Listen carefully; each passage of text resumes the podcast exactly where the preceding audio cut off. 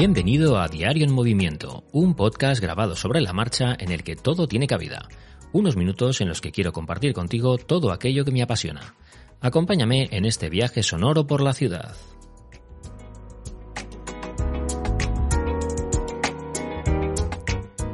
Buenos días y feliz viernes. Bueno, por fin es viernes, por fin fin de semana ya llegó el fin de semana, ya hacía falta porque, bueno, al final, entre una cosa y otra, después de las fiestas, volver al trabajo siempre es complicado y, y, al final el fin de semana pues parece que es como ese oasis en el que descansamos un poco, cogemos aire, eh, recargamos pilas y también pues muchas veces eh, eso se hace viendo contenido en las serie, en las televisiones, ¿no? En la televisión o, o, yendo al cine también, ¿no?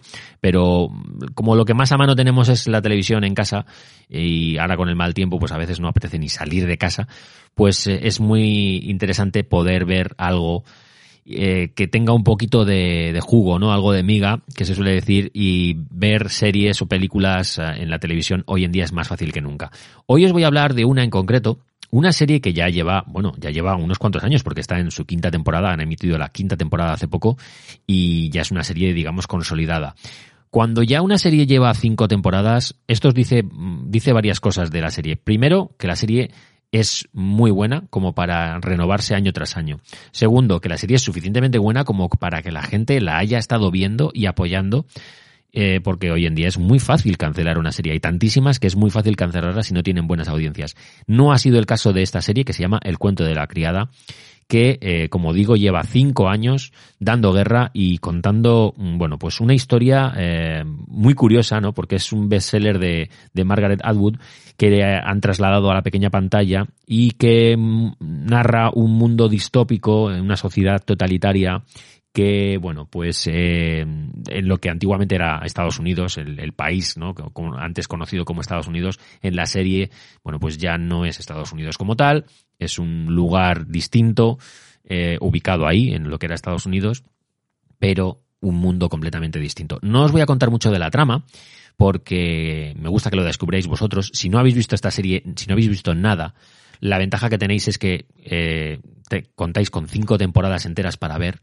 y eso permite que cuando llegas al último episodio de una temporada que siempre se suelen quedar ahí con lo que llaman un cliffhanger, ¿no? Un, en el aire, ¿no? ¿Qué pasará? ¿Qué pasará? Bueno, pues puedes seguir viéndola porque tienes más episodios. Es una serie dura, muy, muy dura, os aviso. No es una serie ni infantil, ni juvenil, ni para ver en familia. Es una serie para adultos y para, y para adultos que tengan estómago, porque no puede verla cualquiera. No, no porque sea especialmente sangrienta, ni violenta, ni porque, que tiene también, eh, ni porque sea especialmente soez, o, sino porque, eh, bueno, es una serie que eh, plantea una serie de dilemas muy duros y donde el mundo, bueno, pues ha tomado un, un giro, o el mundo de donde está ubicada la serie, ha tomado un giro mmm, tremendamente dramático, ¿no? Eh, el papel de la mujer es completamente relevante, es el eje central. Yo creo que es una serie eh, donde la mujer es la protagonista completa y absolutamente, pero el que domina es el hombre. Eh, por desgracia, mmm, bueno, pues es un mundo en el que la mujer está subyugada completamente, está esclavizada, por decirlo de alguna forma, y bueno, pues eh, la mujer mmm, no es su hábitat natural, por Dios, por amor de Dios, ¿no? Es decir, la mujer tiene su propia identidad, su propia fuerza, su propio valor, sentido y demás, y eh, no es algo natural para el ser humano. Es decir, que es, es algo eh, antinatura, ¿no? Y evidentemente lo que buscan las mujeres de esta serie es liberarse, ¿no? Es decir, eh, escapar, liberarse y, y, poder vivir, ¿no? Poder vivir, ya no una vida digna, no poder vivir, porque es que lo que viven en la serie es un drama detrás de otro, ¿no? Eh, como digo, la serie es dura, es complicada de ver, pero merece mucho la pena y te hace pensar, aparte de que te revuelve el estómago, te hace pensar y te, y te, bueno, pues la verdad es que mm, toca temas mm, que a mí me parece que son muy interesantes y que por desgracia algunos temas son de demasiada actualidad. No porque se esté viendo esto así tal cual en, en nuestro mundo, pero de forma indirecta se están viendo cosas de esta serie aplicadas a nuestra, a nuestra sociedad que uno podría pensar, mm, ¿cómo es posible? Pues, pues sí, en cierta medida esto es así, se está dando, ¿no? Eh, creo que hay muchísimo por lo que trabajar y por lo que mejorar en cuanto a los derechos.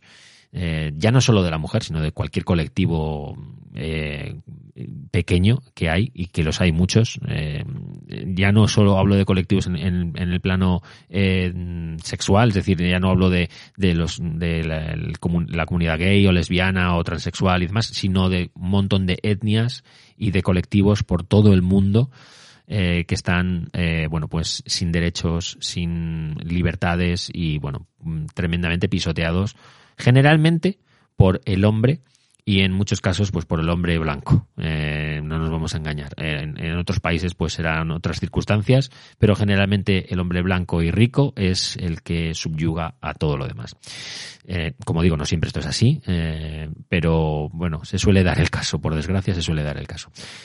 La cuestión es que es una serie muy buena, Tenéis, la tenéis disponible en HBO Max. Como digo, tenéis cinco temporadas para poder ver y disfrutar todo lo que se puede disfrutar de un drama. Eh, pero para poder verlo y poder pegaros un buen maratón. Ya me diréis por redes qué opináis de esta serie, si ya la conocíais, si habíais visto o no, y qué os parece o qué, o qué impresiones os, os genera eh, ver esto mm, y porque una cosa es que te hablen de ello y otra cosa es verlo en pantalla. Verlo en pantalla no es que se haga real, pero mm, visualizas cómo podría ser ese mundo y la verdad es que es aterrador. Entonces ya me comentaréis vosotros si a vosotros os produce el mismo pavor que a mí o si o si no o si pues, os lo tomáis como lo que es, ¿no? Una serie de ficción y entretenimiento. Yo es que a veces eh, me meto mucho en las series con los personajes, empatizo mucho y, lo paso muy mal. Pero bueno, en fin. Seguimos la conversación por redes. Ya sabéis que podéis eh, localizarme tanto en Twitter como en Telegram. Disfrutad muchísimo del fin de semana, que es para eso, y nos vemos el lunes.